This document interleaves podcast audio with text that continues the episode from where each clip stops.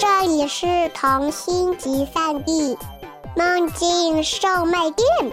关注微信“混童话”，更多精彩等着你。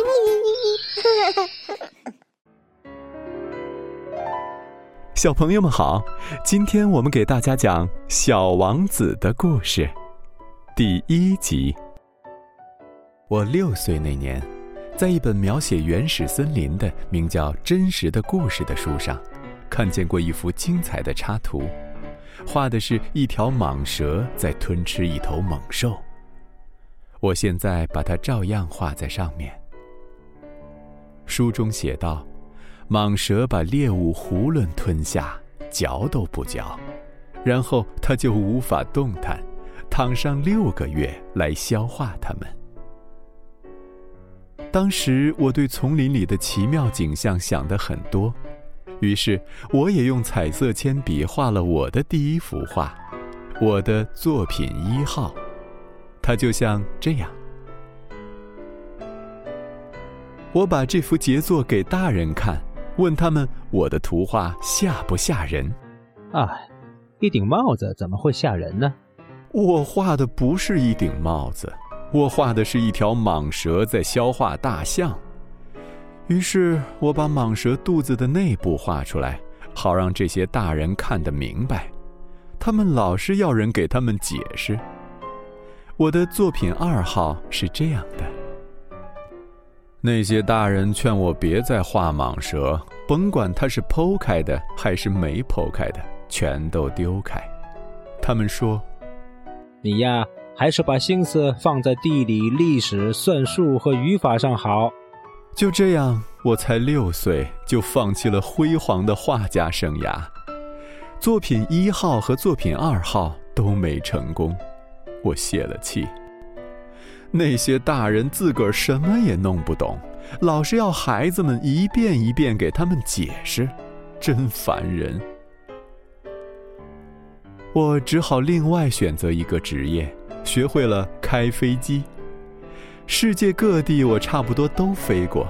的确，地理学对我非常有用，我一眼就能认出哪儿是中国，哪儿是亚利桑那。要是夜里迷了路，这很有用。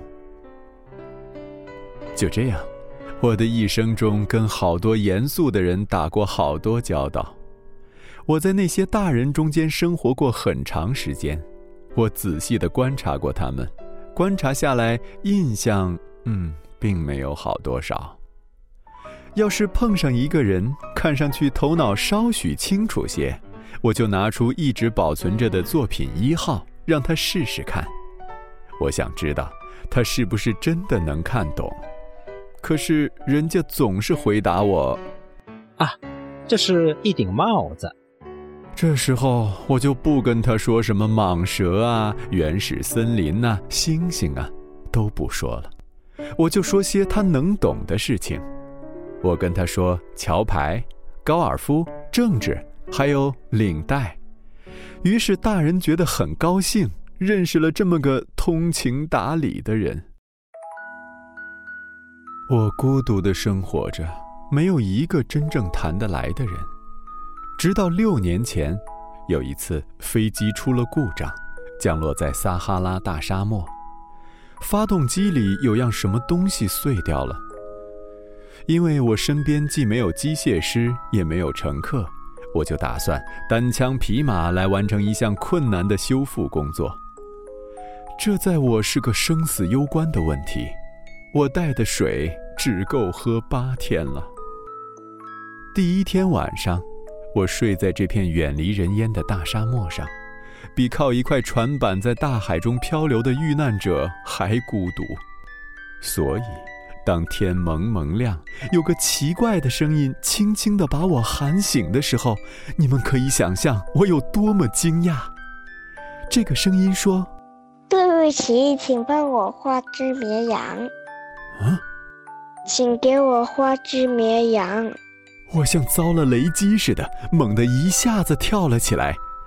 我使劲揉了揉眼睛，仔细的看了看，只见一个从没见过的小人儿，正一本正经的看着我呢。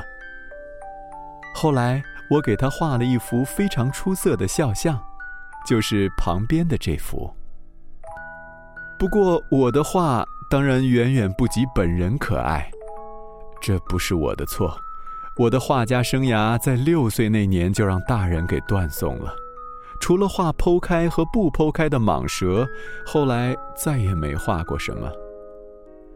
我吃惊地瞪大眼睛瞧着他，你们别忘记，这儿离有人住的地方好远好远呢。可是，这个小人儿看上去并不像迷了路，也不像累得要命、饿得要命、渴得要命或怕得要命。他一点不想在远离人群居住的沙漠里迷路的孩子。等我总算说得出话时，我对他说：“呃，可可是，你你在这儿干嘛？”他轻声轻气的又说了一遍，好像那是件很要紧的事情。对不起，请给我画一只绵羊。受到神秘事物强烈冲击时，一个人是不敢不听从的。尽管在我看来，离一切有人居住的地方远而又远，又处于死亡的威胁之下，在这儿想到画画，真是匪夷所思。可我还是从口袋里掏出一张纸、一支钢笔。但我想起我只学了地理、历史、算术和语法，所以我就。有点没好气的对那个小人说：“我不会画画。”没关系，请给我画一只绵羊。我因为从没画过绵羊，就在我只会画的两张图画里挑一张给他画了，没剖开的蟒蛇图。可我听到小人下面说的话，简直惊呆了。不对不对，我不要在蟒蛇肚子里的大象，蟒蛇很危险，大象呢太占地方，在我那怎么都是小小的。我要的是一只绵羊，请给我画一只绵羊。我只得画了起来，他专心的看了一会儿。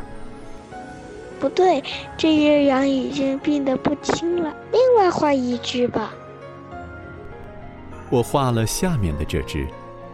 我的朋友温和的笑了，口气宽容的说：“你看看，这只不是绵羊，是山羊，头上长着角。”于是我又画了一张，但这一张也跟前几张一样，没能通过。这只太老了，我要一只可以活到很久的绵羊。我已经没有耐心了，因为我急于要去把发动机拆下来，所以我就胡乱画了一张。